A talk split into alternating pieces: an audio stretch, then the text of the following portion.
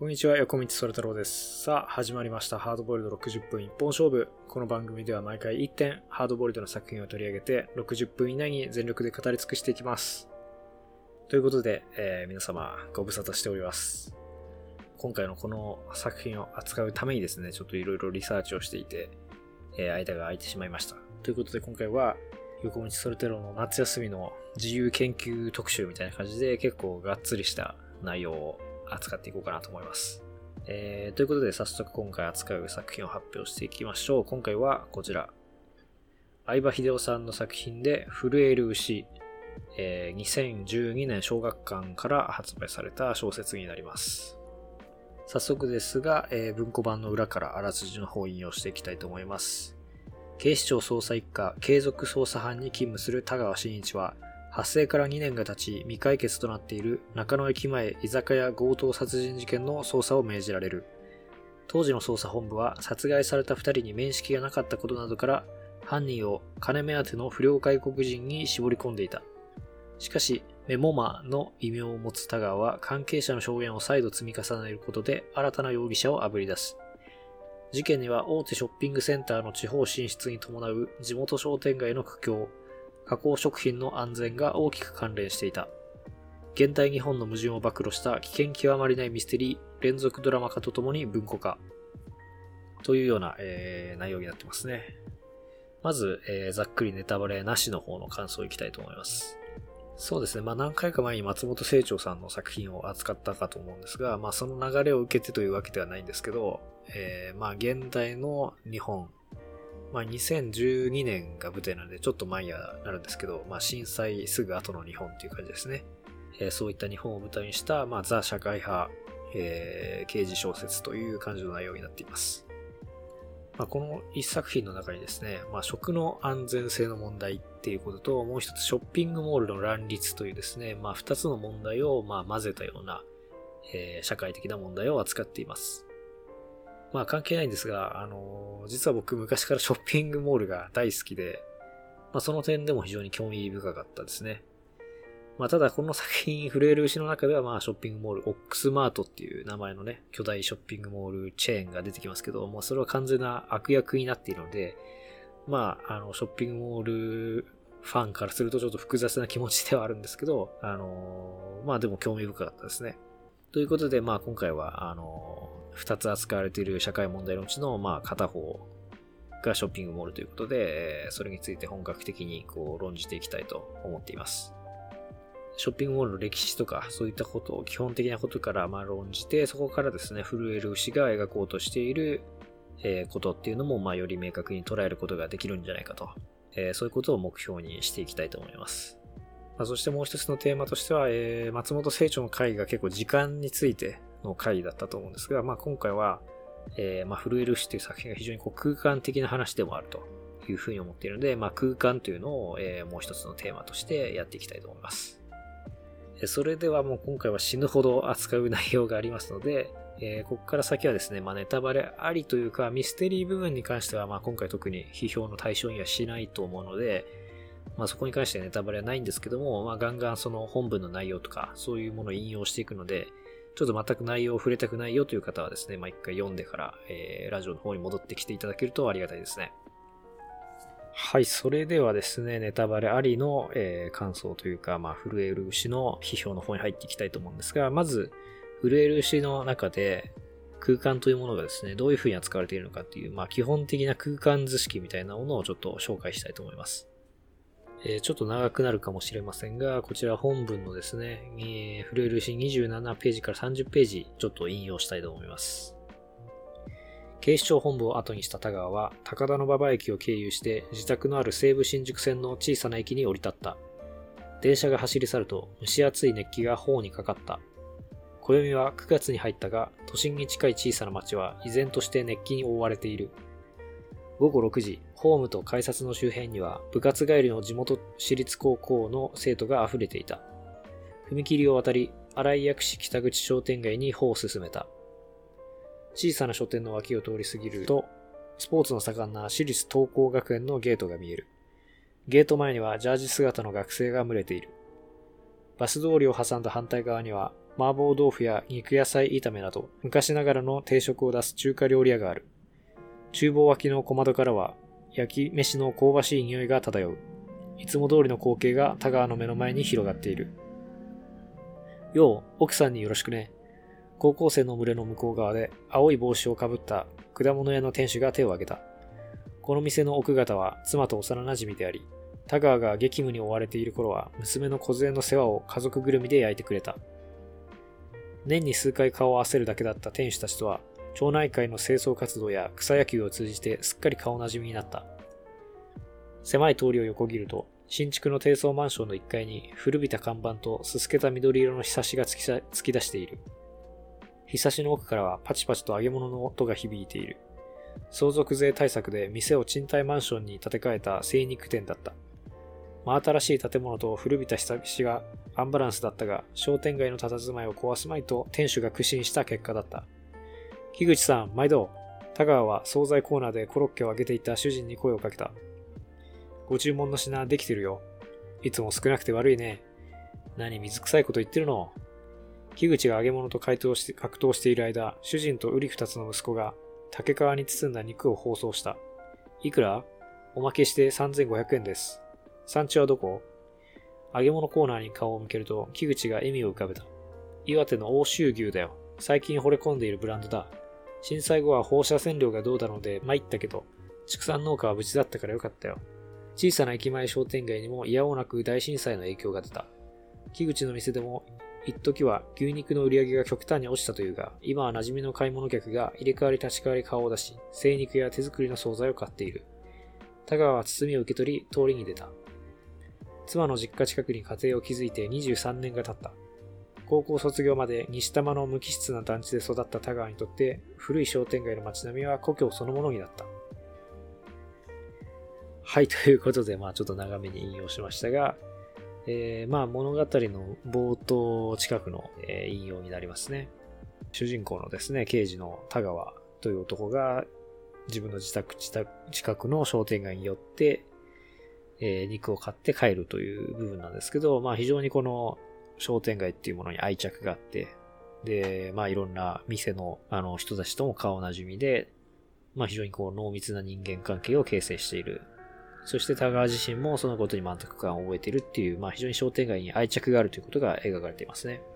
はい、それに対してなんですけど、えー、対照的に田川が非常にこの像を向ける空間というのがありまして、まあそれが、えー、ショッピングモールなんですが、えー、今度は262ページから263ページの方を引用していきたいと思います。あこれは田川が、えーまあ、ちょっと出張で、えー、地方の捜査に出るっていうところのシーンですね。田川と同年代の運転手は今時珍しいマニュアルシフトをローに入れた。小さなロータリーを出ると蕎麦屋や雑貨店が見えた。人通りの少ない商店街をタクシーは順調に走った。市役所が設置した観光案内標識に上司公園の文字が見えた。池本が口を開いた。池本はあの、田川の部下ですね。ここは城下町だったのお殿様が蕎麦打ちを奨励したそうで、昔から蕎麦屋の数だけは多いんですわ。駅前を少し外れるとシャッターが目立ち始めた。捜査で訪れた新潟の三条と同じように全国チェーンの大型店舗に街が壊されていた。シャッター街だね。インター脇にオックスマートが進出してから牛丼屋やら家電量販店、メガネのチェーン店ができましてね。これから行くホテルもそういう場所なのかな。ドラッグストアとメガネチェーン店の隣ですよ。運転手の答えに田川は顔をしかめた。タクシーは県道を右折し、新幹線の高架をくぐり、幹線国道に向かった。タクシーが在来線の線路を越えると、現職の毒々しい看板が田川の視界に入った。片側2車線の幹線国道を左折すると、運転手が言った通り、紫色のドラッグストア、オレンジ色のメガネチェーン店の間にモスグリーンの外壁、ルートホテルが姿を現した。国道を挟んで反対側に黄色の看板、オックスマートのショッピングセンターがそびえていた。えー、ちょっと中略しまして、国道を挟んだ向かいにオックスマートの看板が見えた。どぎつい黄色の看板の後ろ側、小高い丘の上に小さな天守閣が見えた。風情ある城下町も完全に街並みが破壊されていた。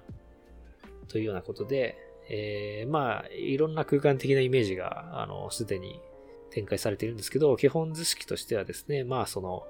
シャッター街の話が、あの、言及されてたと思うんですけど、そういう、まあ、昔ながらの商店街っていうのが、えー、まあ、バイパスだったり国道沿いにできたオックスマート、まあ、巨大ショッピングモールですね。それによって、打撃を受けて破壊されているということで、まあ、そういうものに対して、えー、田川が、まあ、違和感というか、嫌悪感を抱いているということが、まあ、街並みが破壊されていたとかっていう、まあ、表現で、えー、伝わってくると思います。はい、これが、えー、フルエル市における、まあ、空間の基本図式みたいなもので、まあ、それは田川の愛着を通して描かれるんですけど、まあ、伝統的な商店街 VS、えー、新しく現れた郊外型のショッピングモールという対決という、対決というか、まあ、対立というのが描かれていて、まあ、プロット上もまあ、その対立というのがこう、意味を持ってくるんですが、えー、今回はまあ、ミステリー部分というよりは、その空間に着目して、議論を進めていきたいと思います。はい。ということで、まあどうでしょうね。この番組を聞いてくださっている方は結構年齢層も、あの、実はまちまちなので、ショッピングモールっていうものに対して、まあ馴染みがある方もいらっしゃれば、まあそうでないという方もいらっしゃるかなと思うんで、まあ一度フラットにですね、ショッピングモールっていうのはそもそも何なのかということっていうのをまず振り返っていきたいと思います。はい、それではショッピングモールの歴史の方に入っていきたいと思います。えー、まず、前史としての百貨店の話をしたいと思うんですが、まあショッピングモールといってもまあ単独でポンと生まれてきたわけではなくて、いろいろな商業施設のこの流れの中で出てきて、で、その中でまあ一番原型に近いとされているのは百貨店なわけで、まあその話をしていきたいと思います。基本的には以下のモールの歴史の話は、えー、斉藤徹さんのショッピングモールの社会史をベースに、えー、していきます。あ、細かいページ数とかはいつも通り概要欄の方に書いてありますので、えー、ご参照ください。で、百貨店のまあ始祖なんですけど、基本的には1852年、えー、フランス・パリにできたボンマルシェというのがまあ初めだとされています。ま要はこの百貨店以前のその小売店の販売形式っていうのは、まあ基本的には知り合い、よく見知ったですね、まあお金持ちのお客さんと、えー、まあ店員、知り合い同士がですね、まあ品物を持ってきてもらって、今これこれこういうものが買いたいんだよねっていうのを相談して、ディスカッションして、まあディスカッションじゃないか、相談をして、ああ、じゃあそれだったらこういうのがありますよっていうので、まあ奥から持ってきてもらって、で、その場で値段の交渉をするっていうスタイルが、まあ基本的には普通だったそうなんですよね。まあ日本でも、えー、欧米でもそうだったらしいんですが、まあそれが百貨店の、えー、登場によって匿名的なものになったわけですよね。お客さんも、えー、店員もお互いの名前を知らないで、まあ最小限のコミュニケーションで買い物をすることができるようになった。まあ最初から現金払いで、あの、定価制なので、その値段の交渉だったりとかっていうのも一時しなくてよくなったということですよね。アメリカにおいて20年代から、1920年代から40年代に郊外化が進展していきます。20年代以降ですね、鉄道から自動車へと交通輸送網のシフトが起きまして、当然ですね、まあショッピングモールっていうのは、その車で移動していって、そこで買い物するっていう、まあそういう空間になるので、まあこの交通機関の発達、交通機関というかまあその交通手段の発達と結びついてるわけですよね。基本的には世界初のショッピングモールとされているものっていうのが、まあ、これも定義によっていろいろ分かれるんですが、一般的にはこれだと言われています。1923年、ミズーリ州カンザスシティにオープンしたカントリークラブプラザ。まあ、これが記念すべき、えー、世界初の、まあそしてアメリカ初のショッピングモールと言われています。まあ、これはですね、高級住宅地の中にある自動車での利用を意識した商業施設という感じで、まあ基本的には徒歩で来るお客さんがまだ多かったと。え内容としてはですね、レストランやオフィスが入っているオープンエア式の施設で、えスペイン風の建築をしていた。オープンエア式っていうのは今のショッピングモールっていうのは基本的にそのエンクローズド型と言いまして、まあその直方体の箱の中に空間が全部スポッと入ってるんですけど、そうではなくて、えー、まあ屋根のない商店街みたいな感じの形式だったっていうことですね。まあ、震える牛の中では、あの、あれだけ敵対的な空間としてこう配置されていくんですけども、まあ、皮肉なことにと言うべきか、まあ、初期の、えー、ショッピングモール、もう本当に初期の初期のショッピングモールというのは、まあ、非常に、これ商店街だよねっていうような、車で行く商店街だよねっていうような見た目をしていて、まあ、建築、建築空間としてはそんなに違いはなかったというところがありますね。はい、そこで、えー、ショッピングモール、まあ、現代型ショッピングモールの歴史において非常にエポックメイキングな出来事、まあ、事実的に最初のショッピングモールと言えるようなものが生まれます。それが1956年にオープンしたサウスデールショッピングセンターというもので、まあ、これは非常に有名な、えー、名高いショッピングモールなので、えー、ぜひ覚えて帰っていただきたいということなんですが、えー、天候を気にすることなく快適な空調や環境の下で買い物を行うことができるというエンクローズド型モールというのが、えー、採用されました。まあ今のイオンモールだったり、アリオだったり、まあ、ほとんどあらゆるショッピングモールの、あの、形式に採用されてますけど、その直方体の箱の中に、え、消費空間が全部スポット入ってるという形式が、まあ、ここで本格的に姿を現したということですね。え、開発者が、え、ビクター・グルーエンと言われているですね、オーストリア出身の建築家ですね。え、この人はですね、まあ、ただのこの建築家というわけではなくて、ショッピングセンター USA だったり、都市のセンター計画などの著作を表して、ショッピングセンター開発初期時代における理論的支柱的な役割も担った人物と言われています。えせっかくなので彼の著作ですね、ショッピングセンター計画、ショッピングタウン USA という本の中から、え、ちょっと彼自身の言葉というのを引用したいと思います。え、12ページから13ページからの引用です。安全な歩行環境の中で社交とレクリエーションの機会を与えることにより、そしてまた市民としての施設や教育施設を統合することにより、ショッピングセンターは現在欠けているものを満たすことができる。古代ギリシャのアゴラや中世の市場、あるいは我が我が国の町の広場が過去において与えてくれた近代的共同生活参加に必要な場所と機会をショッピングセンターは与えてくれる。中略しまして、ショッピングセンターがただ物質的生活の必要条件だけを郊外居住者に与えるのではなく、同時にその市民的文化的地域社会の必要に役立つならば、それは我々の生活を豊かにすることに大きく寄与することになる。ということに言ってまして、あの、まあ、めちゃくちゃ大冗談な ところが、まあ、僕は結構グルーエン好きなんですけども、まあ、ただのショッピングをするためだけの、えー、資本主義的な空間っていうふうには、まあ、ビクター・グルーエンは考えていなかったということですよね。あの、古代ギリシャのアゴラだったりっていうのを例に出してますけど、まあそういうコミュニティ的な機能っていうのを、えー、ショッピングモールに、まあ付与しようっていうことを結構その理論というかまあ理想として掲げたというのが、グルーエンの、えー、まあ特徴と言っていいと思います。そしてこれはまあ先取りにはなるんですけど、現代のショッピングモールがまた目標として掲げようとしている地域との融和であったり、まあコミュニティ性の復活みたいなことをすでにこのまあ、現代ショッピングモールの確立者であったビクター・グルーエンが、まあ、理論としてはですけど、その中に、まあ、最初から含んでいたということも、まあ、言えるということができます。じゃあ、今度は日本の話に、え、移りまして、日本で最初の、え、本格的なショッピングセンターとは、え、何かという話なんですが、まあこれもいろんな本で意見が分かれるんですけど、一番よくえー、指摘されるのは1969年にオープンした玉川高島屋ショッピングセンター。これが日本初の本格的リージョナルショッピングモールと、えー、言われることが多いですね。リージョナルモールというのは、えー、一番広い証券を持っているお客さんを呼ぶ範囲が一番広い、えー、まあ、でかいモールっていうことですね。リージョナルモール、コミュニティモール、ネイバーフットモールの順番に、えー、大きさで分類されています。開発したのは高島屋の倉橋義雄という人物で、えー、後に日本ショッピングセンター協会の会長を務めた、えー、日本ショッピングセンター業界の始祖と言われている人物です。えー、で、この倉橋義雄さんは、まあ、ビクター・グルーエンの、あのまあ、著作なんかにも触れて思想的な影響を受けているらしいです。えー、実際にですね、えー、突破するショッピングセンタービジネスという本の中から、えー、倉橋義雄さんの本が、あ言葉が、えー、記載されてますので、それをちょっと引用したいと思います。247ページからの引用です。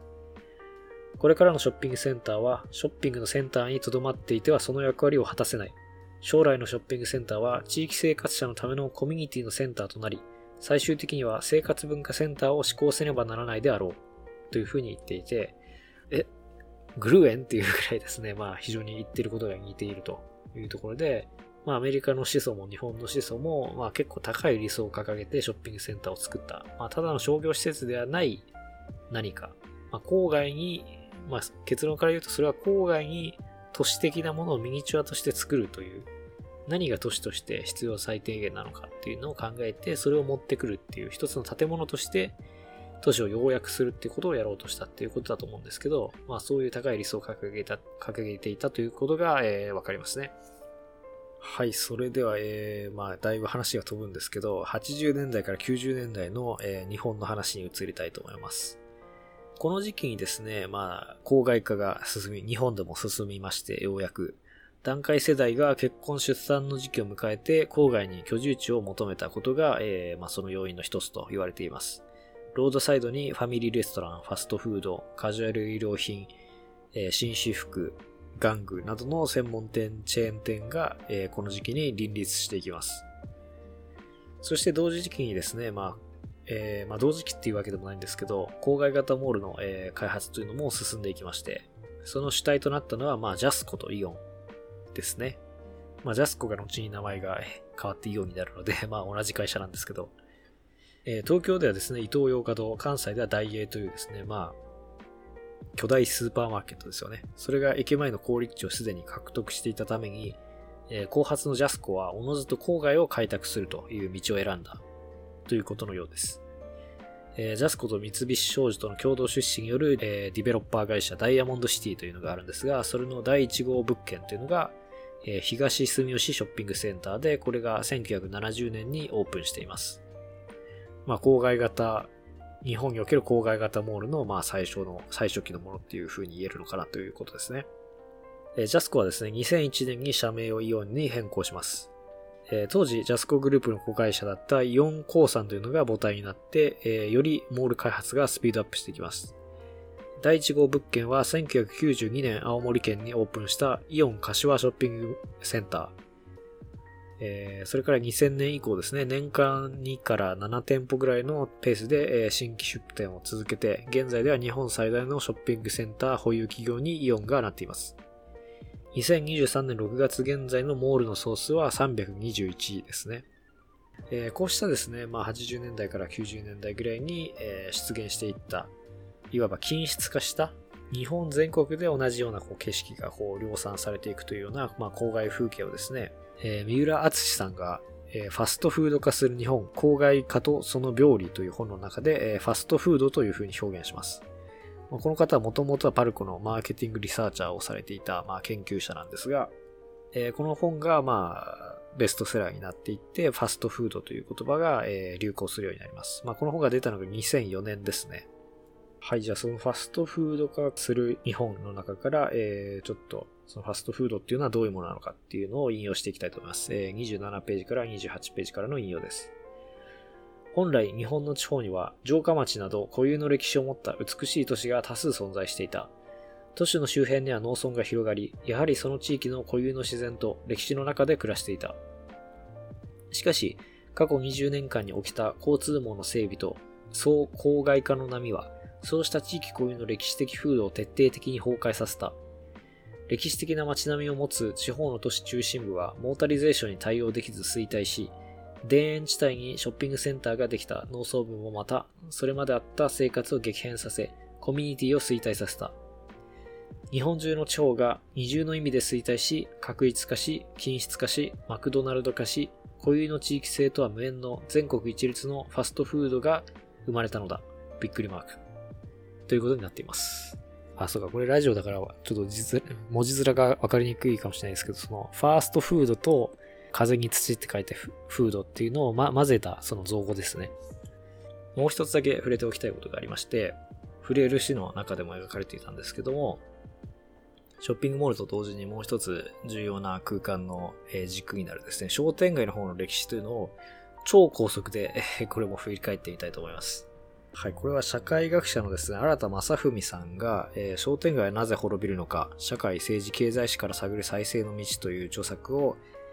えー、2012年かな？に、えー、書かれていまして、これが非常にあの素晴らしい研究所なので、えー、基本はこれをベースに、え、語っていきたいと思います。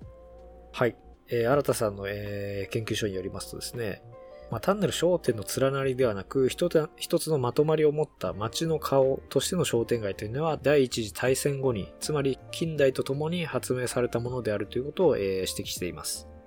当時ですね、まあ、農村から都市へと大量に流出流入してきた、まあ、元農民というのの受け皿になったのが、えー、零細小売商だったそうなんですが、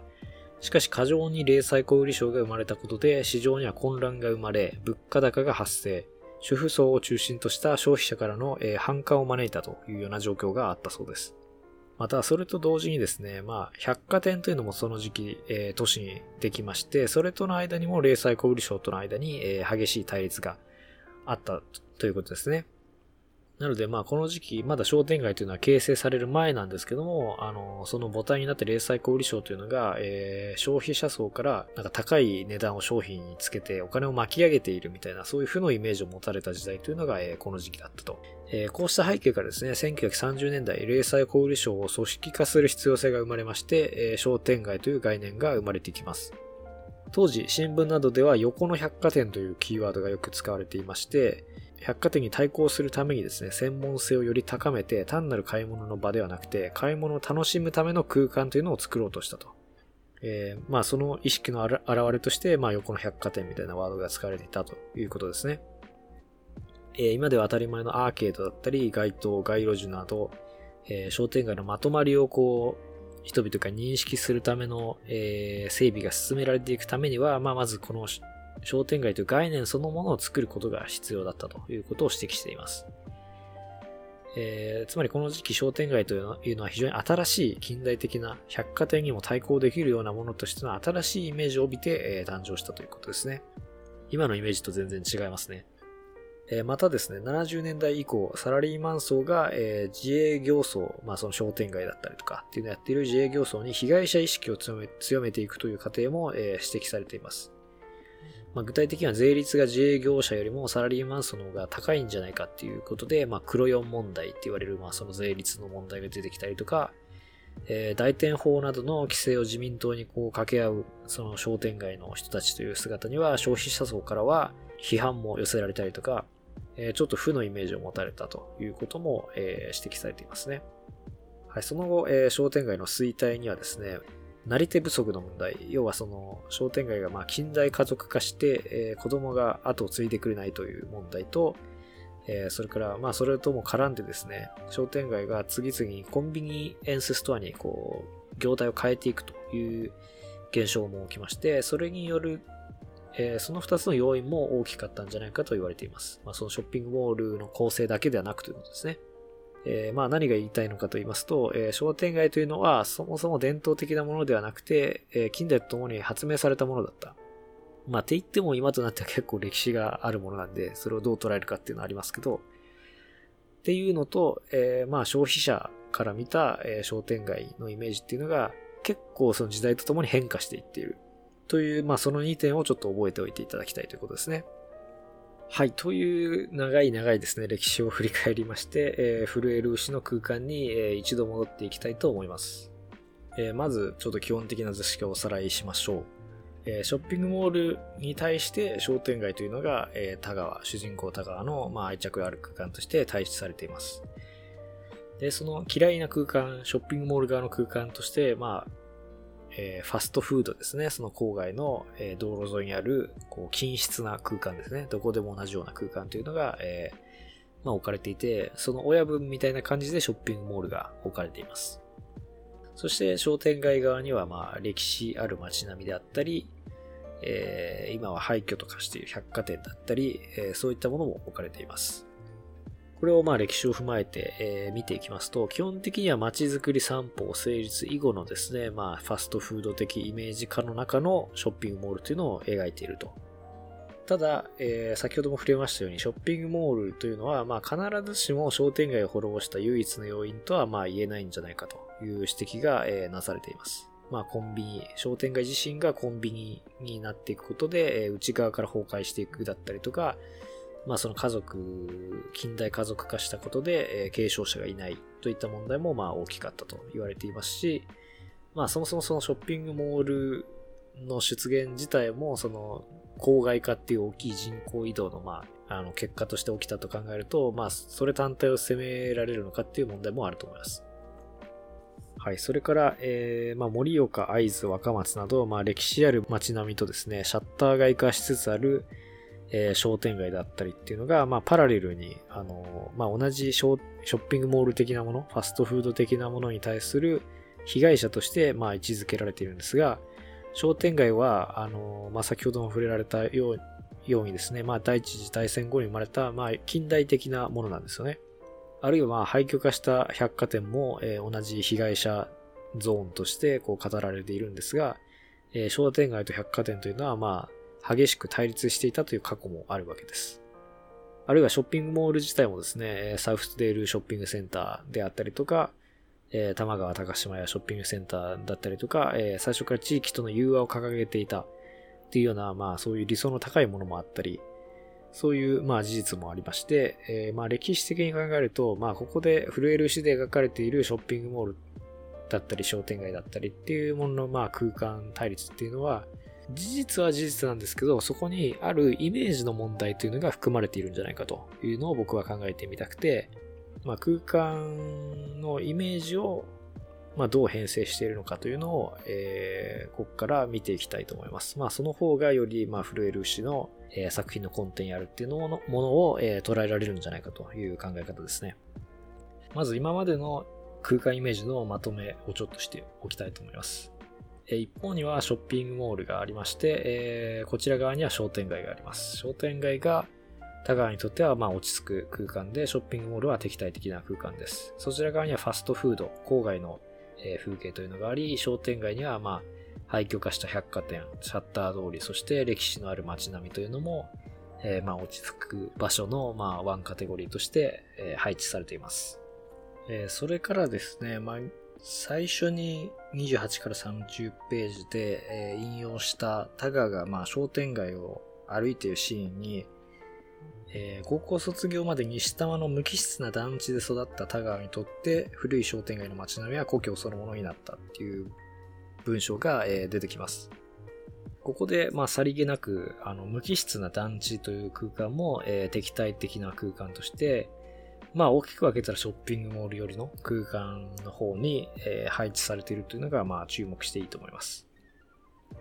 それからですね、これは、えー、その再調査することになる事件の現場に、えー、実際に行ってみるというシーンからちょっと引用してみたいと思います。えー、フリールーシ44から45ページからの引用です。せんべい屋や飴屋など、荒井薬師側は参道の雰囲気を色濃く残していたが、中野駅に連なる一帯は、わい雑な飲食街の色彩が強かった。また、マンションと商業ビルが一体化した中野ブロードウェイは、アニメ好きな若者で溢れ返っている。田川は池本を従え、小道に入った。昭和振動商店街。これちょっと地名が違ったらすいません。と書かれた看板のアーチをくぐり、カラオケスナックや焼き鳥屋が連なる小道を進んだ。田川は歩みを止め、背広から手帳を取り出した。蛇腹のメモを広げ、逃走経路に関する記述を探した。ちょっと中略しまして、田川は人通りの少ない小道を中野駅方向に進んだ。道の両脇には放置自転車があり、人同士のすれ違いも難しい箇所さえあった。横柄な態度の中年男と肩をぶつけた池本は露骨に舌打ちしていた。小道を20メートルほど進むと、中野サンプラザの三角ビルが見えた。道の左側には全国チェーンのカラオケボックスがあった。料金を記した独々しい色の看板が路地にはみ出している。道路の反対側には居酒屋があり、紫を基調とした看板には海鮮居酒屋月の舞の文字が出ている。看板の横からはネットカフェと大木に寄生するキノコのような格好で看板が突き出ていた。香港かバンコクの裏町って感じですね。というような感じで、この後、まあ、居酒屋全国チェーン店で、えー、まあ、殺人現場になったっていうそのチェーン店に行くんですけど、まあ、そこが殺人現場になっているってことも含めて、チェーン店的なものっていうのも、えー、まあ、その、まあ、ショッピングモール側のこう空間に、配置されてますよね。まあ、その嫌悪の対象として配置されていて、まあ、ここでも独々しい看板とか、オックスマートのね、看板に関しても、その独々しい看板っていう、独々しいっていう既読詞は、あの、ファストフード的なものを表現するものとして、この小説の中ではよく使われますが、えー、それも入っていきますね。まあ、それからこの商店街の描写で面白いのは、あのー、まあ、チェーン店的なものと、その地元的な店が入り混じった、えー、まあ、路地っていうのが描かれていて、まあ、そこにバンコクのその、まあ、裏町的なイメージが重ねられてたりもするんですけど、まあ、ストリートのイメージっていうんですかね。まあ、悪い通り、悪所っていうのが、こう、ある種チェーン店的なものとこう入り混じった形でイメージされている。それからもう一つですね。まあ、これは短い、あの、描写になるんですけど、84ページからの引用になります。これもまあ操作のために高速道路を移動しているっていうシーンなんですが、高速道路の周囲、越後平野には広大な水筒の絨毯が広がっている。あの水の稲と書いて水筒ですね。無粋な操作でなければ窓を全開にして田園の空気を胸いっぱいに吸い込みたかった。ということで、えー、まあ、田川にとってのその行為を抱ける空間という、まあ、商店街側のサイドに、えー、この田園という自然の空間というのも、えー、入ってくるということが言えます。えー、まあ、一旦整理しますと、ショッピングモールと、まあ、商店街っていうのを、えー、この二つの空間を、まあ、対立の軸にしていると思うんですが、えー、まあ、それに紐づくような形で、ショッピングモール側の、まあ、嫌悪感を催す空間というのに、まあ、ファストフード的なもの、それから無機質な団地、チェーン店、郊外化した都心の路地、みたいなものも入ってきています。そして商店街側の空間に、え廃墟化した百貨店、シャッター通り、歴史のある街並み、そして田園風景というのが、え配置されています。まあ、これらをどう考えるかということなんですけども、まあ、いくつかの、えー、対概念というか、まあ、対立する性質っていうのは、まあ、見て取ることができるんですよね。例えば、まあ、新しい空間と古い空間、匿名な空間と、まあ、記名的な空間、顔と名前が出ている空間、人工と自然だったりとか、まあ、いろいろ出てるんですけど、しかし、まあ、全てを説明することができないっていう問題が、えー、ここで出てきます。例えば、新しい空間と古い空間という対比で考えたときに、商店街の歴史のところで見ていきましたが商店街と百貨店というのは共に近代とともにある種発明された空間だったわけなんですがそれと歴史のある街並み城下町や宿場町といったものが、えー、古い空間としてひとまとめになっている。これはまあ一見奇妙なことですしまた新しい空間の側に団地というですね田川にとっては馴染みのある空間というのも組み込まれている。こう考えても少しおかしなところが出てきます。あるいはまあ匿名と記名っていう対立で考えたときに、まあ団地っていうのはまあそんなに人付き合いが希薄なものなのかもしれないですけど、まあ半ば記名的なコミュニティ的な空間ではあると思いますし、えー、百貨店っていうのはまあ匿名的な、空間ですよね。しかしまあ商店街側に、配置されていると。まあ、人工自然っていう対立で考えた時にも、えー、商店街だったり、まあ、百貨店、百貨店だったりっていうのは、まあ、当然人工的なものなのに、それがまあ、田園と、まあ、同じくくりの中に入っている。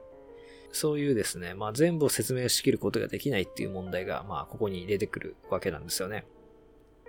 えー、これについて次に考えていきたいと思います。つまり今直面している問題っていうのは、まあ、この、えー、まあ、二つに分けられている、まあ、空間の対立っていうのがあるんだけども、その二つをきれいに説明しきる、えー、追概念というのが今のところ見つからないと。えー、まずですね、ひとまずこれらの空間というのをざっくり2つに、えー、分類してしまいたいと思います。まあ、空間についての研究書で、えー、非常に、え参考になるのが、イーフー・トゥアンというアメリカの研究者が書いた空間の経験、身体と都市へという本があります。この中で、えまあ、空間空間言うんだけれども、その空間っていうのを、空間、スペースとですね、場所、プレイスという風に2つに区別しているんですよね。えー、じゃあちょっとせっかくなので、えー、11ページから引用したいと思います。スペース、空間とプレイス、場所はごくありふれた普通の経験を表示する誰でも知っている言葉である。我々は人間は空間の中で生きている。敷地には別の建物を建てる空間は全くない。グレートプレーンズの大草原地帯には広大な空間があるように見える。といった言い方をする。場所、すなわち安全性であり、空間、すなわち自由である。つまり我々は場所に対しては愛着を持ち、空間には憧れを抱いているのである。我が家に勝るところはないとよく言われるが、我が家とは何であろうか。我が家とは古い家屋敷であり、昔からの隣近所であり、生まれ故郷の町であり、母国である。という説明をしましていまして、えー、空間、つまりスペースっていうのはまあ広がり、自由、余地みたいなものとして、えー、経験される間ですかね。物と物との間場所っていうのは、まあ、物のことですね。対象のことで、まあ、安定だったり、具体性だったり、対象っていうのを、えー、意味しています。まあ、それから安心感とかね。まあ、具体的には空間っていうのはその草原、みたいなものをイメージすると分かりやすくて、えー、場所っていうのは家ですね。我が家っていうのを、えー、イメージすると、イーフートアンのあの、言わんとしていることは、えー、分かりやすいと思います。ただしですね、イーフートゥアンは、まあ、面白いのはこのスペースについて、スペース空間ですね。スペース空間っていうのは、えー、脅威にもなり得るっていう風に言っていて、まあ、例えば広場恐怖症っていうものがあると思うんですけど、広い空間が、まあ、イーフートゥアンは基本的にはそれを自由っていう風に人間が、まあ、経験するっていう風に捉えてますけども、容易にそれは、あの、広々としたこう何か人間を飲み込むような、そういう、まあ、脅威の対象にもなるということで、まあ、今回はですね、まあ、その、田川が抱いているショッピングモールサイドの、えー、まあ、空間というのをスペース、脅威としての、まあ、空間として捉えて、スペースサイドと捉えて、えー、商店街サイドの、まあ、もろもろの空間っていうのは場所、プレイス、プレイスサイドと、えー、捉えたいと思います。まあ、愛着のある対象ですね。脅威感を抱く空間と愛着を抱く場所っていう、まあ、二つの分け方をして、えー、まあ、大体これはいいだろうと思います。はい、ここで、まあ、新たな疑問になってくるのが、まあ、この二つを分けているものは何なのかというものなんですけども、つまりですね、まあ、その、愛着を抱く空間が場所ということなのであれば、あの、結構人間は広い空間にも愛着を抱くことができますよね。例えば、まあ、我が家に対して愛着を抱く、まあ、それが空間が場所になっていくっていうことだと思いますけど、一つの都市に対して愛着を抱いたりとか、あるいはまあ大きく一つの国家に対して愛着を抱いたりとかってことを人間はしますね。で、それをまあイーフートゥアンは、えー、空間が場所化していくなんていう言い方をしていて、まあいろいろその二つの概念を分ける特徴っていうのは提示されてるんですけど、まあ大きいのは場所っていうのは身体的によく知っているっていう、その場所をよく知っているっていうことを通して形成されていくということが論じられていて、まあ最初はよく知らない空間だった場所も、その場所にまあ馴染んでいくことによって、見たり聞いたり、歩き回ったりっていうことで体が馴染んでいくことによって場所になっていくということをまあ指摘していますね。しかしですね、まあその説明ではこの震える牛のまあこの二つの空間の違いというのをこう説明できないという問題がありますね。まあ、つまり、えー、まあ、ショッピングモールと同じ空間、スペースサイドに団地というのも置かれてますけども、まあこれはタガーの故郷であり、タガーがよく見知っているはずの空間なわけですよね。まああるいは、えー、フランチャイズ店だったり、チェーン店だったりっていうのも、まあ生活上よく言っているはずなんですけども、彼はそれに嫌悪感を抱いていると。まあそれはなぜなのかという問題が残ると思います。まあ、この点に関しては、えー、まあ正直トゥアン自身の論考でもちょっと不明瞭なところではあるんですけど、えー、それについてちょっと考えたいと思います。つまりまあ人間はその空間、開かれた空間をまあよく知っていくことでそれを場所に変えていく。自分にとって愛着のある、まあ、我が家のような場所に変えていくんだけれども、しかしよく知っている場所にも嫌いなものはある。その、えー、分かれ目は何かという問題ですね。つまりその場所を知っている記憶と場所というのが、えー、空間が場所になっていく上で、あの、まあ、重要な働きをしているということになると思いますが、じゃあ場所の記憶というのはどのように形成されるのかという問題をちょっと考えたいと思います。それについてはですね、まあ、前も何かの回で引用した気がするんですが、えー、ケビン・リンチという研究者が都市のイメージという本を書いています。これは非常に面白い本で、あの、まあ、都市都市っていうふうに僕たちが、あの、言うんだけども、例えば東京っていう都市を行った時に皆さんは何を思い浮かべますか？人によっては東京タワーであったり、スカイツリーであったり、渋谷であったり、まあいろいろなイメージが思い浮かぶと思うんですけど、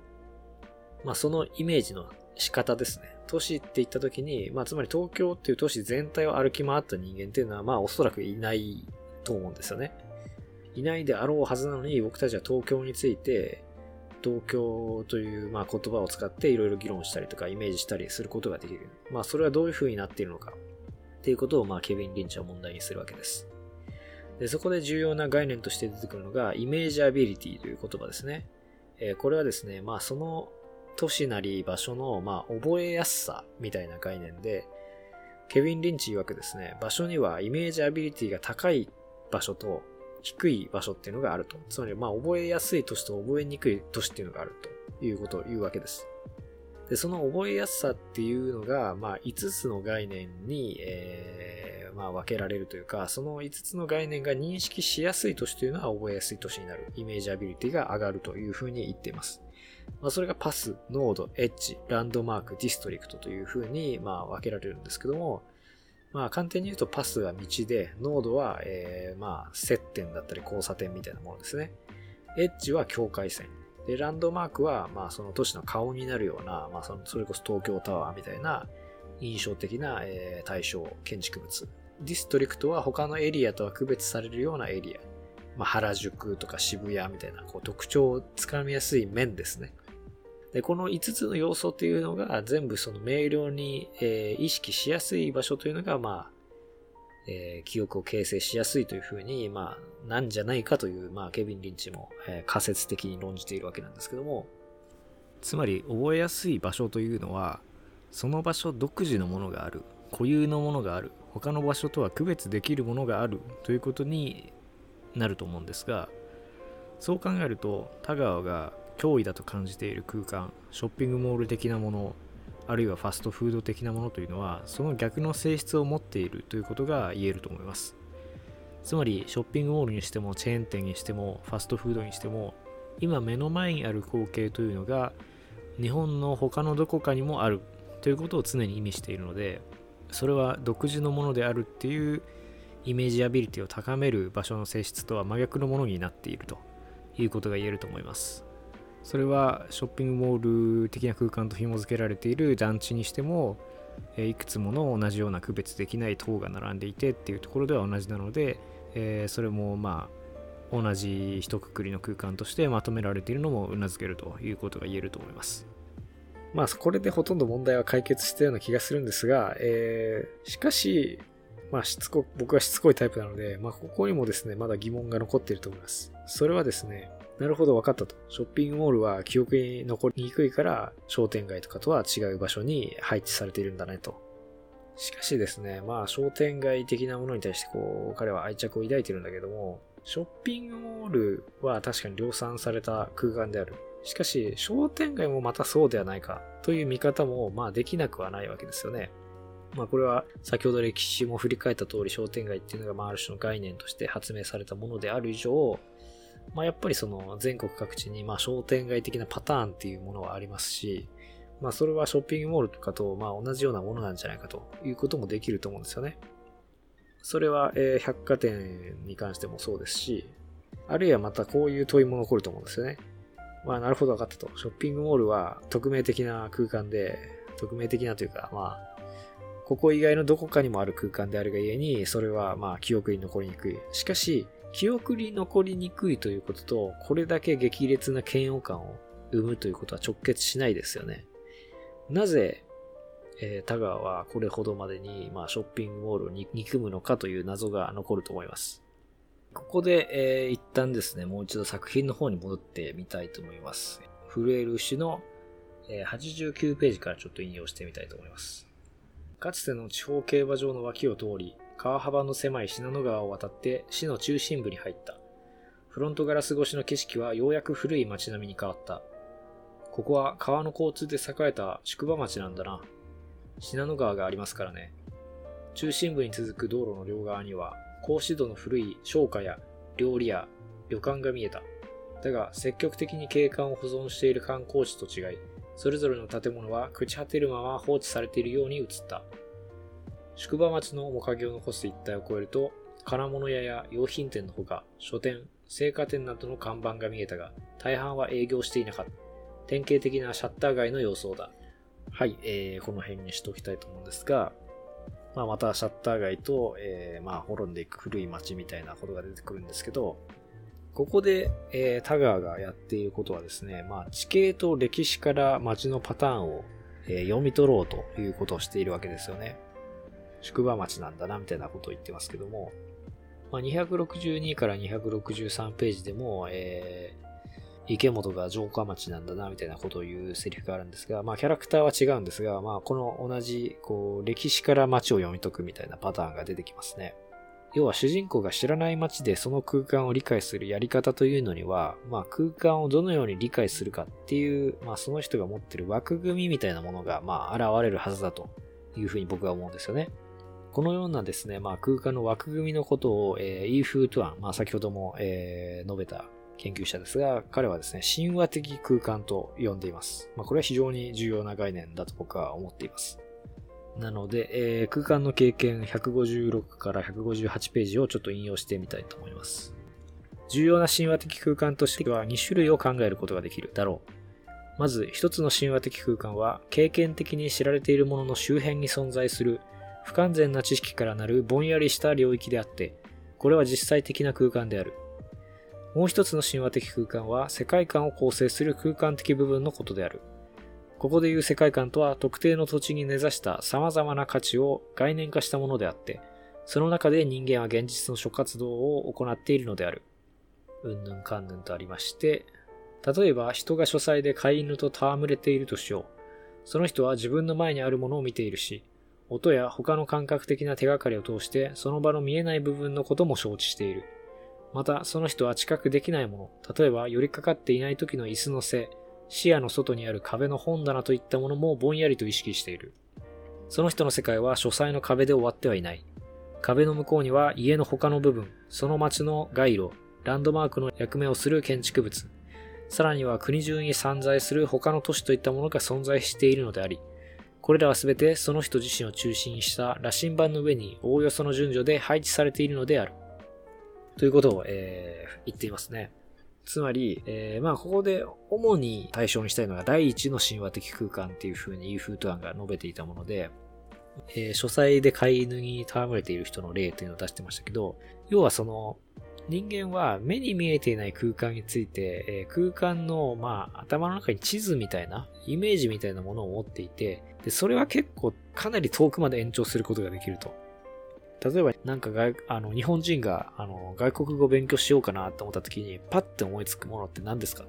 大体英語ですよね。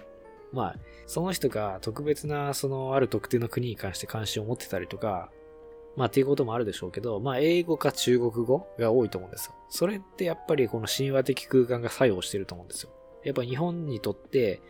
まあアメリカっていう空間はやっぱりその特権的な力を持っている空間だし、まあ良くも悪くもまあ、ある種日本人のその、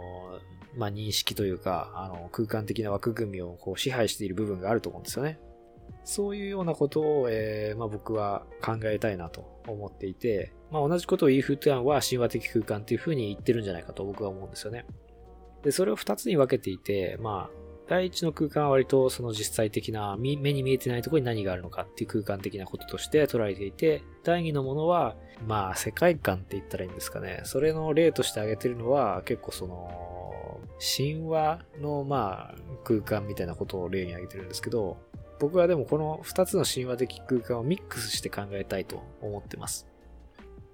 つまり、今目に見えてない場所にも、まあ何かがあるっていうふうに人間はまあ認識を持っていて、そのことによってものを考えたりすることができる。だけども、そこにはまあ歪みがあるっていうのがまあ神話的空間っていうことだと思うんですが、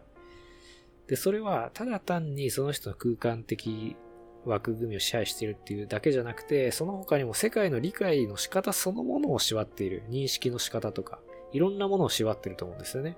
ということで、えー、なんかちょっとややこしい話になってるんですが、田川の、え、神話的空間まあ空間の枠組みみたいなことですかね。それをちょっと分析していきたいと思うんですけど、えー、まあちょっと特徴を4つまとめてきましたので、それをちょっと読み上げたいと思います。まずその1、田川の神話的空間は強い中心を持ったいくつもの点からなっている。113ページから116ページでは、えー、買い物に行くためにですね、無意識に繁華街という中心市街地に行こうとしている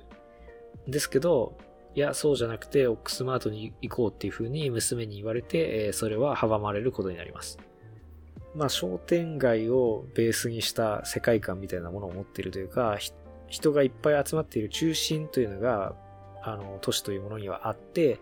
それを探すということをあの知らない土地で、えー、田川は繰り返しやっていると思います。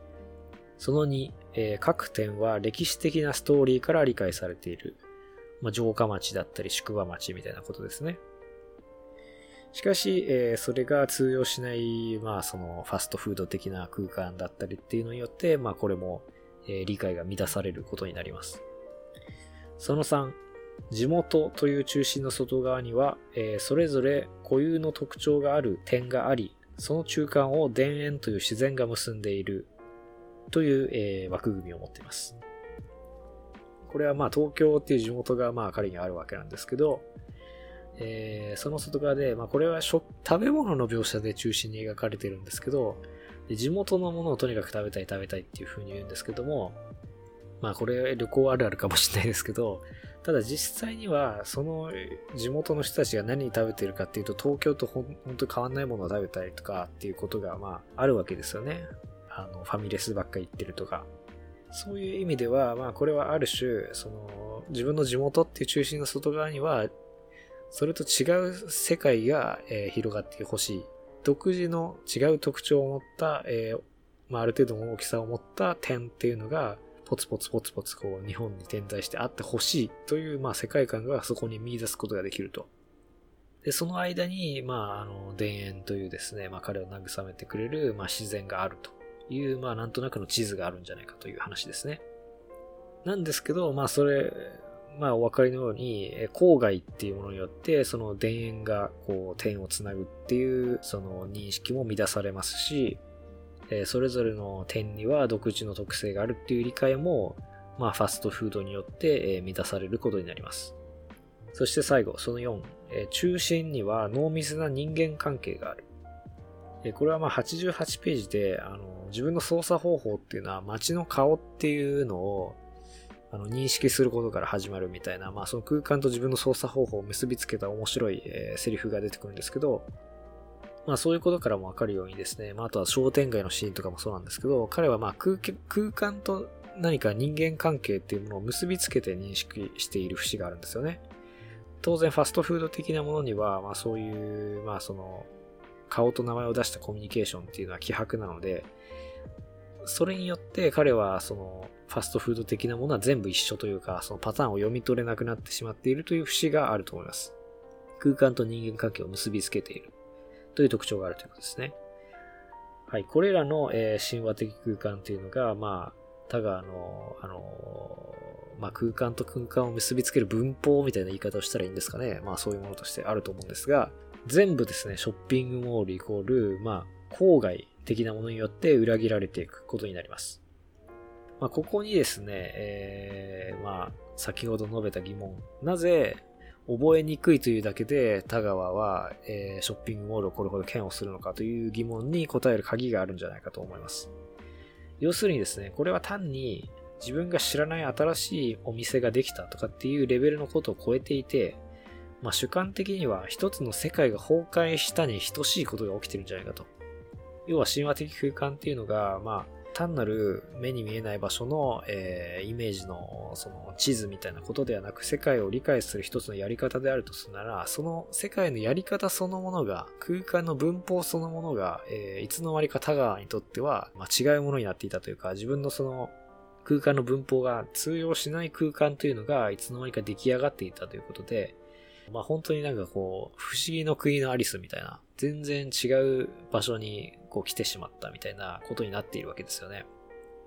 これはやっぱりその、馴染みのない場所が増えたっていう、単にそれだけのこととは区別しなければいけないと僕は、まあ思いますね。本当にその、世界がいつの間にか変わっていて、変わってしまったみたいな、そういう衝撃に等しいものがあるんじゃないかと思いますね。それが、まあ非常に強い嫌悪感を読んでいるんじゃないかというのが、えー僕の、えー今回の結論です。はい。そして、えーまあいろいろごちゃごちゃその、ショッピングモール側の空間、商店街側の空間、どこにその二つをね、分けるものがあるのかみたいなことも言いましたけど、要はこの神話的空間にカチッと収まるかどうかっていうことが説明する条件なんだと思うんですよね。まあ、百貨店も商店街も実はまあ対立する、対立していた歴史をまあもともと持っていました。持っていたけれども、田川の中ではそれは、まあ同じ地元っていう中心市街地っていう地図に収まるんですよ。だからそれは別に対立するものではない。あるいは田園風景も、えー商店街も彼のまあ空間秩序というかね、その頭の中の地図の中にはカチッと叱るべきところに収まるから、それはまあ、あの対立するものではない。しかし、えショッピングモール側の空間は、え彼がその頭の中で位置づけるやり方を知らないと。そのことが、まあ彼にこう、絶望的なまでの嫌悪感を抱かせるのではないか、というのが、えー、僕の今回の分析になります。はい、えー、実はこれ収録段階では2時間ぐらい喋っていて、どうやって編集しようっていう風に今絶望してるんですけど、まあ、今回はとりあえずこの辺りで失礼したいと思います。ご清聴ありがとうございました。Thank you.